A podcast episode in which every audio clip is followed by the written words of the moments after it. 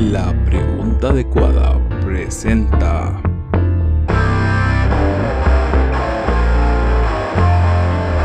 La lista negra, el podcast.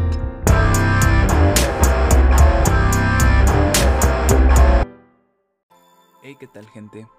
Sé que a lo mejor esto es un poco raro para ustedes porque pues acabamos de empezar prácticamente el programa y hay nueva sección, pero sí, así es. Esta semana les vengo presentando el nuevo subpodcast que vamos a estar llevando dentro del podcast principal, que es el podcast de la pregunta adecuada, en el cual, pues como ya escucharon, se va a llamar La pregunta adecuada presenta la lista negra. Y pues en esta nueva sección que vamos a estar teniendo, yo tengo planeado una vez al mes a lo mejor puede que haya ocasiones en la que la lleguen a escuchar más de una vez al mes, pero el objetivo va a ser traérselas una vez al mes por lo menos y va a ser más o menos por ahí por los números que nos vamos a andar manejando. Y básicamente se me ocurrió esta sección porque últimamente al estarme metiendo a ver cosas por internet, me di cuenta de que había muchas cosas que consideraba bastante innecesarias y cosas que de repente me ocasionaban como que un cierto conflicto. Entonces, pues en lugar de ponerme como muchas personas a criticar directamente en comentarios de Facebook o en comentarios de Instagram la cosa en cuestión, creí que podría ser buena idea hacer una sección en la cual comentamos cosas que en lo particular considero innecesarias o que a lo mejor no le aportan nada eh, extra a la sociedad o que son cosas que están perpetuando algo negativo o una práctica que se hizo en otra época pero con otra cosa distinta. Entonces va a ser básicamente de lo que va a tratar esta sección. Les digo, mm, sinceramente, eh, para los que ya leyeron el título de este primer capítulo, eh, primero quiero hacerles un disclaimer muy, muy gigante. Y es que hay mucha gente que vende sus servicios en internet y que son servicios de verdad. Lo que vamos a mencionar en este capítulo no son las personas que venden cosas que sí sirven, que sí están comprobados o que son servicios verdaderos, que son servicios que pues a cualquier persona le pueden servir en caso de que los necesite. Y nos vamos a centrar en la parte de las personas que se dedican a ofrecer servicios presuntamente fraudulentos. Digo presuntamente para no encasillar a todo y en caso de estar equivocado, pues oigan, Estoy avisando que es presuntamente y de todos modos no vamos a hablar de casos particulares para evitar entrar en conflictos. Y también vamos a entrar sobre todo con este tipo de servicios que no ofrecen ninguna prueba de lo que están ofreciendo, que simplemente pues venden la idea, pero pues en realidad si te metes a su página no tienes cómo comprobarlo te metes a su Instagram y pues no hay nada que puedas ver como que respaldes o que te están diciendo. Entonces en eso es lo que nos vamos a estar centrando. Gente que vende cosas chidas en internet, que ofrece sus servicios chidos en internet. Todo bien con ustedes, sigan así. Son muy buenos, son la nueva generación de trabajadores y me siento muy orgulloso de ustedes. Pero pues hay gente que, al igual que ustedes, trabaja en el ámbito del internet y que al contrario de ustedes pues no ofrecen nada que considere de valor, sino que al contrario creo que le hacen un mal a la sociedad. De eso es de lo que vamos a estar hablando. Y pues bueno, los invito a que se queden en este primer capítulo de La pregunta adecuada presenta la lista negra. Y pues bueno, una vez hecho el disclaimer anterior, ahora sí podemos comenzar con este nuevo programa dentro de la pregunta adecuada. Y como les mencionaba, pues vamos a estar hablando de estas personas que ofrecen servicios en las redes sociales que podríamos catalogar como los servicios fraudulentos, entre comillas, presuntamente. Y pues bueno, para entender todo esto, primero que nada tenemos que empezar por repasar en qué es donde estamos parados a día de hoy, cómo es que llegamos aquí y qué es lo que está pasando. Y la verdad, con toda esta situación, es que el boom de las redes sociales ya es algo innegable. Las redes sociales llegaron para quedarse en nuestras vidas y lo que en un principio comenzó como algo que era solo para compartir mm, memorias, fotos, pensamientos y todo este tipo de cosas entre pares, se convirtió en una herramienta de trabajo que ahora es una industria millonaria y es algo que se ha vuelto en toda una revolución tecnológica, lo cual ha traído consigo esta nueva inclusión de los trabajos digitales que empezaron a surgir con toda esta revolución tecnológica que trajo el Internet como tal, pero con el surgimiento de las redes sociales empezó a acentuar una necesidad más marcada por todo este tipo de empleos que requieren interacción directa con redes sociales. Entonces, para tener un poquito de contexto sobre lo viejos que pueden llegar a ser los estafadores y las estafadoras, les preparé una pequeña historia que no esperen que lo haga para todos los capítulos de la lista negra, pero pues quise hacer algo especial para este primer capítulo porque aparte es una anécdota muy curiosa de cómo se me ocurrió hacer esto.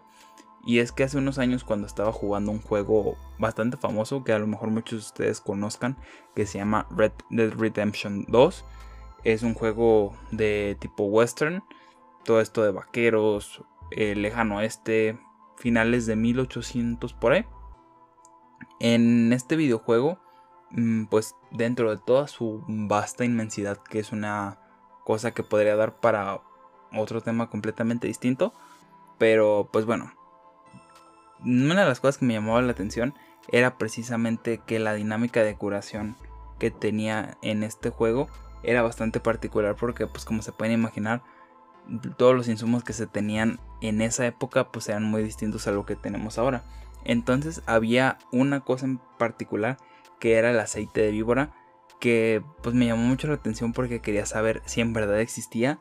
y pues cuál era su utilidad o, o si de verdad pues tiene algún trasfondo real o si era un invento. Entonces poniéndome a investigar un poquito sobre esto, descubrí una historia bastante interesante y descubrí que el hecho de mencionar el aceite de víbora o el aceite de serpiente, al menos en la cultura americana, es algo que es todo un boom y es algo que es un una especie de, de manera de referirse también a las personas que son estafadoras. Entonces pues me puse a investigar un poquito en la historia y les voy les hice un pequeño resumen si quieren leer el artículo completo donde lo saqué. Eh, se los voy a dejar aquí abajo. También pues dentro del artículo mencionan el libro donde se recopiló toda esta información. Pero pues en resumidas cuentas la expresión del snake oil o aceite de víbora tiene unos orígenes bastante particulares que vamos a poner también presuntamente por cualquier situación. Pero pues se cree que los orígenes de, de toda esta revolución de lo que era ser un estafador empezó cerca de los 1800 cuando un montón de trabajadores de origen chino llegaron a los Estados Unidos para construir una línea de ferrocarril transcontinental. Entonces estos trabajadores chinos al venir a América trajeron consigo entre todas sus cosas un medicamento, por así decirlo, bastante particular de su zona de origen, por así decirlo, que era un aceite de víbora eh, de agua, o mejor dicho, un aceite de serpiente de agua china.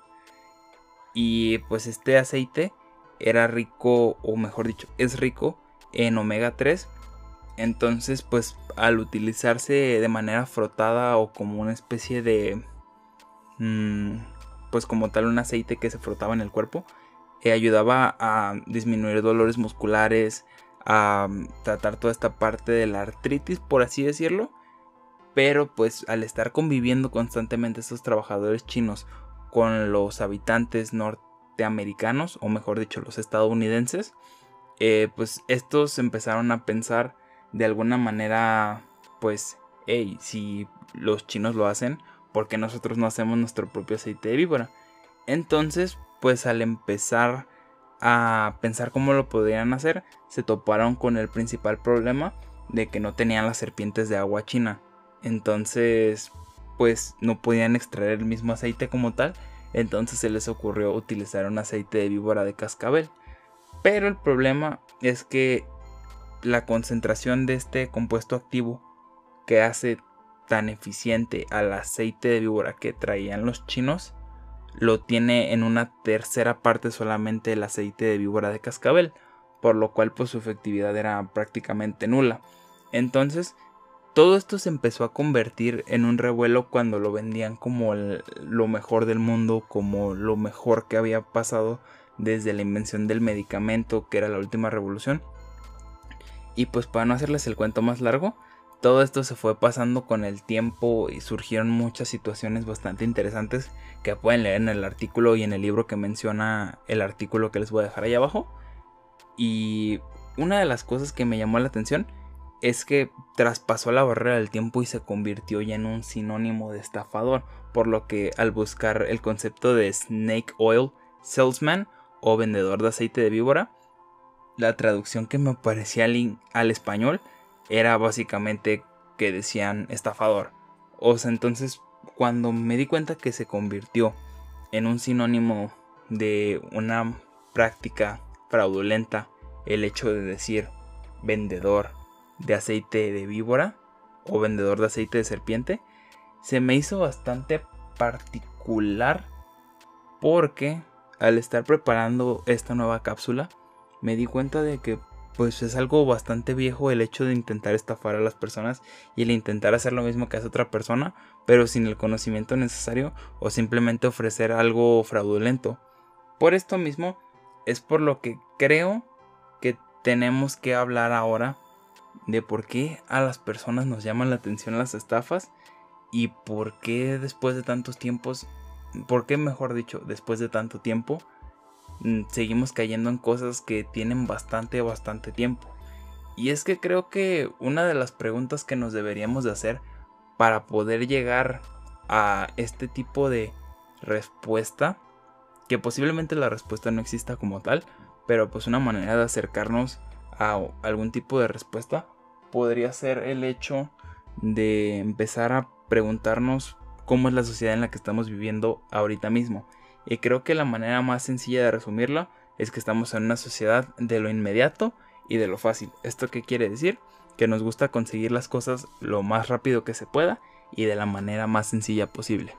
Esto es lo que hace que cuando una persona intente ofrecer algo que estamos completamente seguros que no sirve y aunque sepamos que es muy bueno para que sea verdad, normalmente nos gusta arriesgar un poquito más o arriesgar incluso todo lo que tenemos por esta pequeña posibilidad de que qué tal que esa persona sí tenga la idea del éxito, qué tal que esa persona sí tenga lo que necesito para cambiar mi vida. Y una de las cosas que me llama mucho la atención con esto es precisamente cómo tendemos a orbitar de alguna manera hacia este tipo de prácticas por una cosa que se llama el sesgo de confirmación, que es esta parte de que cuando algo se convierte en realidad cuando algo que creíamos que era de cierta manera se convierte en realidad, entonces pasa algo muy interesante en nuestro cerebro. Y es que al tener esta confirmación en nuestra cabeza de algo que previamente creíamos, nuestra creencia se vuelve más fuerte. Por lo que tendemos a ignorar por el contrario cuando eso que creíamos pues de alguna manera se descarta no le prestamos la misma atención que cuando se confirma, porque nuestro cerebro funciona mucho mejor cuando le damos esos refuerzos positivos de estar diciendo de que, ah, pues eso que tú creías, efectivamente es cierto. Entonces, de alguna forma, todo esto se ha ido conjuntando para que poco a poco se vaya haciendo más fácil el hecho de evolucionar las prácticas fraudulentas que desde hace mucho tiempo existen, pero para conformar un nuevo esquema en el cual se puedan actualizar y se puedan generar mm, un lavado de cara y se puedan generar un nuevo esquema en el que funcionen mejor. Por esto mismo es por lo que creo que deberíamos de analizar cómo estamos viviendo porque estas estafas como ya pudieron comprobar con esta historia al menos de este registro que fue uno de los que yo encontré primero pero pues es porque es una historia muy famosa, pero posiblemente incluso sea más viejo el hecho de estar estafando. Posiblemente estafar como una profesión haciendo unas comillas gigantes nos haya acompañado desde el principio de los tiempos de la humanidad. Entonces es por esto mismo que creo que deberíamos empezar a preguntarnos, aparte de eso, ok, ya una vez que entendemos más o menos por qué tendemos a orbitar hacia estas estafas, también deberíamos entender cuál es el punto del valor que nos están ofreciendo. Y es que creo que evidentemente muchas de las cosas que se ofrecen son muy buenas, pero otra inmensa mayoría es vender consejos de 3 pesos, o al menos así yo le denominé, que es básicamente darle valor a algo que es gratuito o que puedes encontrar en internet, o cosas que puedes encontrar fácilmente leyendo un libro, cosas que puedes encontrar preguntándole a cualquier persona, cosas de sentido común. Y creo que esto se ha convertido en una práctica bastante común en muchas personas que venden servicios por internet o que ofrecen de alguna manera cursos o que, no sé, pónganle el adjetivo que quieran. Porque normalmente la presentación en la que se envuelven este tipo de consejos influye mucho en la manera en la que las personas lo perciben. Por esto mismo es por lo que si alguna cosa que es de sentido común te la explican de una manera bonita o te lo explican de una manera que suena impresionante, en tu cabeza tiene un efecto completamente distinto porque el hecho de que te lo estén presentando de una manera que sea más llamativa para tus oídos hace que automáticamente pienses que es algo que adquiere un valor adicional. Sin embargo, es algo que simplemente te lo están disfrazando porque es algo que si te pusieras a hacer una búsqueda en internet o te pusieras a leer cualquier libro básico sobre consejos o le preguntes a una persona que tenga un poquito de experiencia en el tema, te lo podría decir. Sin embargo, el uso de la dialéctica o de los discursos o del uso de la palabra como un recurso de convencimiento es algo que es uno de los principios mm, fundamentales en cuanto al tema de cómo se vende hoy en día. Y creo que es algo que tenemos que tener muy, muy en consideración, porque sin duda alguna el hecho de vender algo no está mal. Todos vivimos vendiendo cosas constantemente de alguna o de otra manera. Pero el hecho es que cuando se difumina tanto esta línea entre cosas que tienen valor y cosas que tienen un valor artificial, es cuando empezamos a tener este problema de que las cosas que se ofrecen en realidad no tienen un valor de verdad. Entonces, si lo que se está ofreciendo no tiene un valor de verdad, ¿cuál es el punto de que se esté ofreciendo?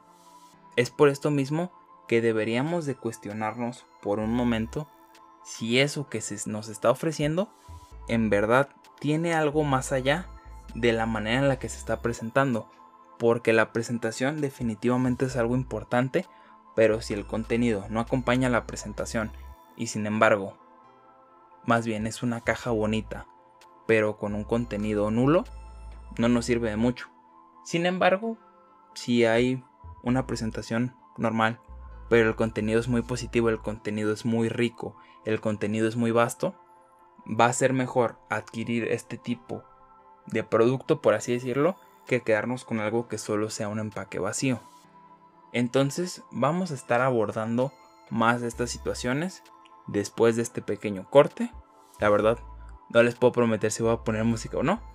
pero posiblemente si tengan música, posiblemente no. Si lo están escuchando ya lo van a averiguar. Volvemos en un momento con la lista negra número 1 presentado por la pregunta adecuada.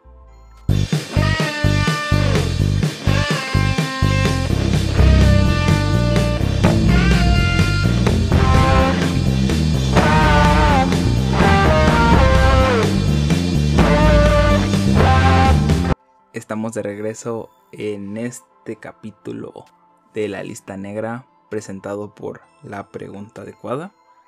Y pues bueno, como les mencionaba antes del corte, vamos a continuar hablando de esta parte de las estafas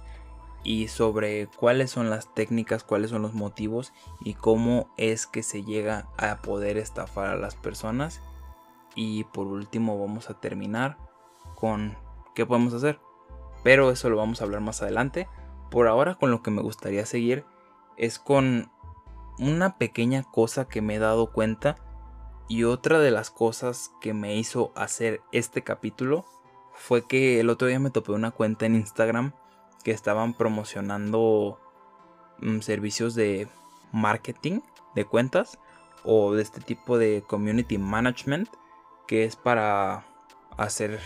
crecer las cuentas, gestionar los mensajes y todo este tipo de cosas que para una cuenta que pues tenga bastantes seguidores, que tenga bastante engagement y que tenga que estar publicando de manera constante, puede ser bastante efectivo. La profesión de community manager existe de verdad. Pero una de las cosas que me llamó la atención de este tipo de cuentas que me empecé a topar de verdad a montones en Instagram era que la mayoría ofrecía crecimiento de cuentas, ofrecía eh, diseño de imagen corporativa o diseño de imagen de marca y la verdad te ponías a observar pues la cuenta en general y pues observabas cosas muy básicas o cosas que de verdad se repetían de cuenta en cuenta. Estos reels que hace la gente de poner a qué hora tienes que publicar y de que, que hagas con encuestas y de que publiques de cierta manera y de que utilices ciertas cosas, pero que todos, absolutamente todos, todos, todos los que vi que lo hacían, publicaban exactamente lo mismo. Y otra cosa muy interesante, la mayoría de las cuentas no eran cuentas así que tú pudieras identificar como que eran particularmente exitosas. La mayoría tenían muchos menos de mil seguidores. Y esto no es algo negativo. Entiendo que para vender un producto, de alguna manera tienes que empezar por algo. No puedes llegar a la cima sin antes pasar por un proceso. Pero es precisamente esto lo que me causó un conflicto. Porque estas personas venden exactamente los mismos consejos que otras 10.000 personas en Instagram. Consejos para subir de alguna manera tu número de seguidores, subir tu engagement, subir todas estas cosas. Pero como les mencionaba en el bloque anterior, muchos de estos consejos son cosas que precisamente todos lo hacen porque todos lo saben. Pero pues no aportan nada nuevo y por esto mismo es que estas técnicas no tienen mayor relevancia más allá de conocimiento general y de cosas de manejo de cuentas básico que puedes buscar en internet. Entonces son situaciones que se van repitiendo y cosas que me llamaban mucho la atención porque me llevaron a la pregunta de decir, bueno, si es tan fácil, ¿por qué no lo haces primero tú? ¿Por qué no antes de ofrecer un servicio de crecimiento de cuentas, de manejo de engagement, de crecimiento de comunidades, de diseño de marca y todo esto? ¿Por qué no primero tú te esfuerzas en mejorar la tuya y no presentas la misma información que otras 20.000 personas también están haciendo? Por esto mismo es por lo que me llaman mucho la atención estas incongruencias que pueden llegar a tener estas personas que se venden a sí mismos como gurús o como expertos o como coaches de un tema en específico. Porque yo sinceramente siento que para poder hablar de algo de verdad tienes que tener cierta experiencia, a menos de que estés poniendo en duda todo lo que estás diciendo tú primero. Por eso yo siempre empiezo estos capítulos o los termino diciéndoles que absolutamente nada de lo que les digo lo tienen que tomar en serio. Ustedes hagan su investigación, pónganse a leer y no sean flojos. Y si lo que yo les digo les convence en algo y lo pueden comprobar de alguna otra manera, pues es conocimiento que se llevan. Y si no, ignoren completamente todo lo que les digo. Pero yo me estoy haciendo responsable por lo que les digo. Si yo les vendiera, si yo viniera con ustedes y les ofreciera servicios de crecimiento de cuentas, crecimiento de marcas, se meten a la página del podcast y ven que nadie nos sigue, la imagen que se da es bastante mala. Entonces, este tipo de incongruencias de por qué si es tan efectivo lo que me estás vendiendo, por qué si tienes un servicio tan bueno, por qué no lo aplicas primero en ti, fue una de las cosas que me hizo decidirme a empezar esta cápsula sobre todo, porque no entiendo del todo por qué las personas tienen el descaro de hacer este tipo de prácticas cuando es muy evidente que si fuera tan sencillo como hacer todo lo que publicas, esas personas que están vendiendo ese servicio tendrían más éxito o lo aplicarían en ellos mismos para crecer su propia marca. Entonces, por todo este tipo de cosas, es que me di cuenta, siguiendo con las incongruencias,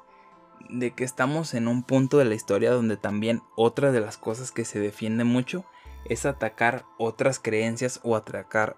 otras ideologías con cierto aire de superioridad para que por medio de este tipo de ataques tu teoría o tu punto tome más valor. Y se me ocurrió compararlo con una frase que la verdad creo que me la acabo de inventar. Espero no habérsela robado a nadie. Según yo nunca la había escuchado. Pero me hizo mucho sentido ahorita que estaba preparando el capítulo. Y es que se me ocurrió que decir todo este tipo de ataques hacia otra creencia es como si yo les dijera que me dijo un millonario que anda en un camión, camión público, microbús, como le conozcan en su país, que no le pidiera consejos sobre matrimonio a un sacerdote lo cual hasta cierto punto tiene cierto sentido, pero el punto es que estás descualificando un punto a partir de un punto que ya por sí está descualificado, que sería, no sé, ¿cómo puedes opinar sobre el trabajo de otra persona si lo que tú estás diciendo ser no es congruente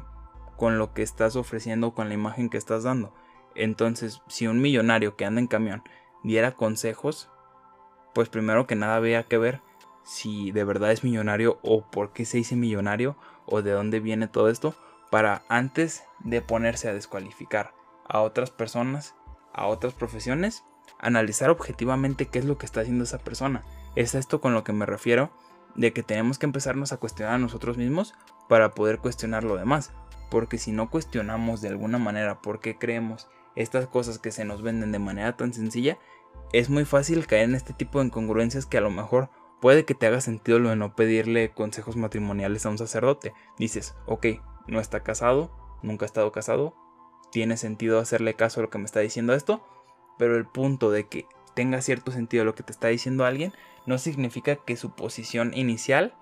o el punto en el que él se está de alguna manera definiendo sea más correcto por esto. Entonces, hay que entender muy bien este tipo de cosas para preguntarnos muy bien de qué vienen las cosas y para saber qué tanto valor o qué tanto sentido tienen. Porque otra de las situaciones que pueden llegar a ser muy comunes en este tipo de estafas y por lo que el realce de las personalidades o estos personajes tan llamativos que pueden llegar a ser tan elocuentes en redes sociales tienen tanto apogeo y tienen tanto éxito el día de hoy es porque los esquemas de alguna manera que todos conocemos han ido evolucionando de una manera en la que se venden cada vez distinto, pero sigue siendo lo mismo. Se me ocurrió equipararlo con una frase que se me ocurrió, que es como decir, los esquemas piramidales son para tontos. Por cierto, ya te invité a unirte a mi flor de la abundancia, que a final de cuentas es una incongruencia, porque volvemos a lo mismo de estar descalificando otra cosa para reforzar tu punto y es algo que se hace mucho. Criticas otra cosa que tú dices que no sirve, aun cuando sabes que lo tuyo de todos modos no sirve, pero para agregarle cierto valor. Entonces, si lo que tú estás diciendo no propone algo de valor, mm, tu descalificación de lo otro no tendría mucho sentido, porque no estás aportando algo que justifique el hecho de que estés descalificando porque siempre hecho descalificar algo más no te agrega valor, simplemente estás descalificando otra cosa, pero si tú de por sí no tienes valor, no es como que te eleves un peldaño por encima. Este tipo de situaciones las tenemos que pensar de manera bastante detenida porque luego podemos caer en este tipo de malas ideas o de malas prácticas de creer que todas estas personas que nos ofrecen eh, llegar a ser millonarios pronto, llegar a ser millonarios sin esfuerzos, vender por internet y hacerte millonario, convertirte en tu propio jefe y todas estas cosas que como decíamos en los puntos anteriores, si fuera tan fácil, cualquier persona lo haría y todos serían millonarios, todos serían exitosos y todos serían ricos, es por lo que tenemos que ser muy críticos y muy objetivos con toda esta información que nos llega, porque una de las cosas que es muy cierta y que es bastante comprobable hoy en día es que la ignorancia se ha convertido en uno de los bienes más capitalizables del mundo. ¿Por qué? Porque el hecho de tener personas ignorantes hace más sencillo que le puedas vender ciertas cosas, que los puedas mantener de alguna manera en cierta línea de ideología política, que los puedas mantener conformes con cierta cosa, y entonces las personas entre menos conocen, más manipulables se hacen. Y ojo, el hecho de tener mucho conocimiento no te quita que puedas ser manipulado, pero te da más herramientas para combatirlo en caso de que la situación se llegue a presentar y en caso de que llegues a necesitar cuestionar dónde estás parado, qué es lo que estás viviendo y por qué tienes que mantener tus ideales, esta actividad se puede hacer mucho más sentida, se puede hacer mucho más sencilla, disculpen ustedes, si combatimos de alguna manera la ignorancia buscando generar conocimiento y buscando generar la duda, porque la duda como una herramienta para incentivar el conocimiento es algo que debería de ser primordial en las sociedades de hoy en día para poder combatir todo este tipo de malas prácticas. Porque puede que a lo mejor ahorita como se los estoy compartiendo a ustedes les suene ridículo. Pero hay personas allá afuera que pueden estar en una situación un poco complicada, que estén un poco apurados o que quieran empezar a arrancar con cierta idea que tienen, que pueden llegar a acudir a este tipo de servicios, a este tipo de personas con la esperanza de que de verdad les ayuden y con la esperanza de que todo este tipo de cosas les puedan servir más allá de lo que todos conocemos y el sentido común se pierde cuando estás en estos momentos de etapa crítica, en estos momentos de crisis, en estos momentos de urgencia, por lo que la información se ha convertido en un enemigo público. Y la verdad es que los enemigos públicos son algo peligroso precisamente porque son reconocibles y son algo que nos pueden llegar a afectar a todos. Y en el caso de la información es algo que detenerla te pone en una posición de ventaja de quien no lo conoce. Entonces estas personas muchas veces puede que partan de la ignorancia de las otras personas para empezar a generar todo este tipo de beneficios que no tienen un aporte mayor a la sociedad si desaparecieran posiblemente no pasaría nada porque no tienen un valor más allá de presentar las cosas de una manera bonita. Y si fueran tan fácil, si fuera tan sencillo y si fuera tan exitoso, seguramente te presumirían a sus clientes y te presumirían que son los que ayudaron a que un director de cine pudiera hacer su campaña publicitaria sobre su primera película debut de una manera exitosa y lo que lo llevó al éxito. Valga la redundancia. O de algún actor en particular que gracias a que le empezaron a llevar las redes sociales, explotó, tuvo una mayor demanda en cuanto a proyectos, se internacionalizó, le empezaron a llegar más contratos, pero la realidad es que todo este tipo de agencias que puede que sí tengan estas historias ya son bastante conocidas y son bastante reconocibles porque tienen el trasfondo que las identifica y que las les da de alguna manera cierto reconocimiento sobre lo que están diciendo. Pero todo este tipo de personas que simplemente se dedican a vender consejos de 3 pesos es algo que les invito a que en la medida de lo posible lo cuestionen y se pongan a ver dónde están parados y qué es lo que pueden hacer y si no vale mejor la pena ponerse a investigar ustedes por su cuenta y simplemente empezar a hacer las cosas y ya sobre la marcha ir investigando para ir combatiendo este tipo de problemas. ¿No valdrá más la pena eso que seguir perpetuando todo este tipo de estafas que han estado a lo largo del tiempo siempre presentes pero cambiando simplemente su envoltura? Porque yo creo que luchar contra todo este tipo de cosas puede ser algo muy positivo porque creo que puede ayudarnos a incentivar a la población en general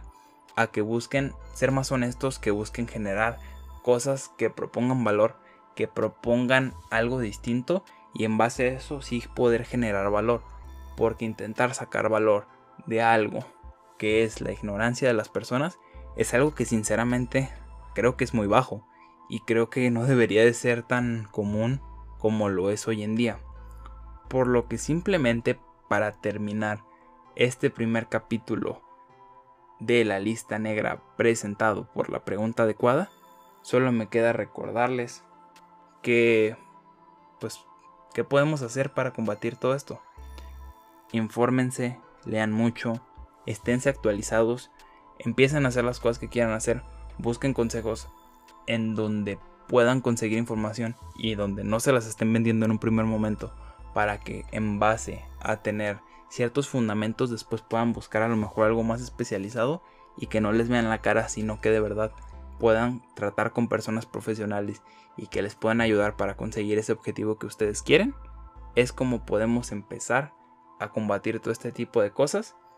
Y otro de los consejos que les tengo para combatir todo este tipo de malas prácticas y estafas es que no crean nada de lo que les digo. Recuerden que yo solo soy una persona hablando, una persona dando opinión y reflexiones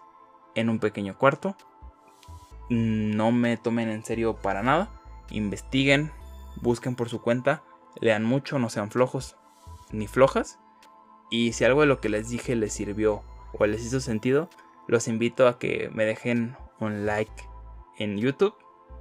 Sigan todas nuestras redes sociales. Eh, recuerden que estos capítulos en cuanto al podcast de la pregunta adecuada como tal sale cada semana los miércoles.